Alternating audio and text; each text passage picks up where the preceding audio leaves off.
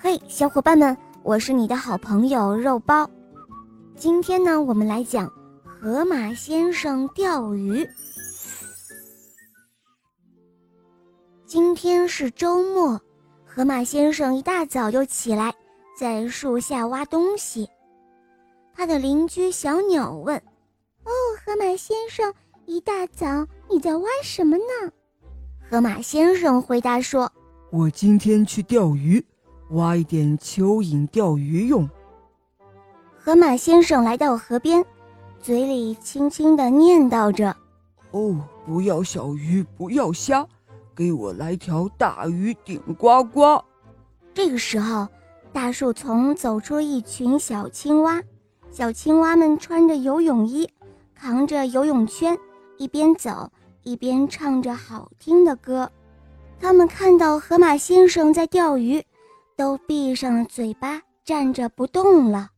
河马先生说：“呃，你们快往河里跳啊，还等什么呢？呃，小游泳健将们。”其中一只小青蛙说：“呃，我们跳下河会把鱼儿都惊跑的，那样您就钓不到鱼了。”河马先生收起了钓鱼竿，他说：“哈哈，没事没事，你们游泳。”我当裁判。于是热闹的比赛开始了。河马先生把手帕绑在钓鱼竿上当小旗，挥舞着。小青蛙们听到口令，一个个跳下水。最后，一只长腿的小青蛙夺得了冠军。河马先生把自己带来的草莓送给他当奖品。小青蛙们排着队。招手和河马先生说再见了，小河恢复了平静。河马先生又拿起了钓鱼竿，开始钓鱼了。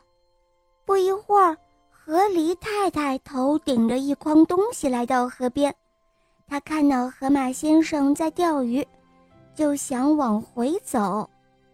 河马先生喊住了他：“喂，河狸太太，想洗东西是吗？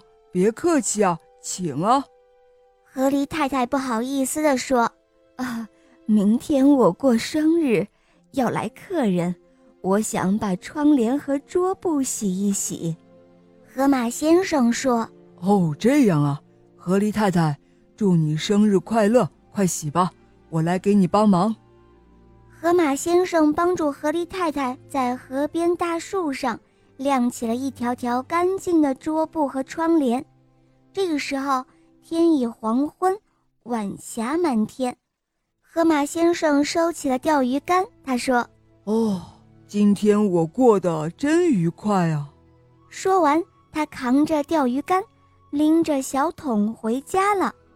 邻居小鸟看见了，就问：“诶，河马先生，你钓到很多鱼了吗？”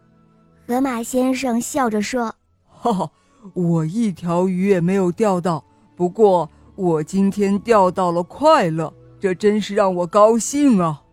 哈哈，小伙伴们，你们知道为什么河马先生尽管一条鱼都没有钓到，但是他依然很高兴吗？因为啊，河马先生帮助了别人，所以他也快乐。当你帮助了别人，你也会感到成就感和自豪，你也会收获更多的友谊。这比什么都可贵，都要开心哦。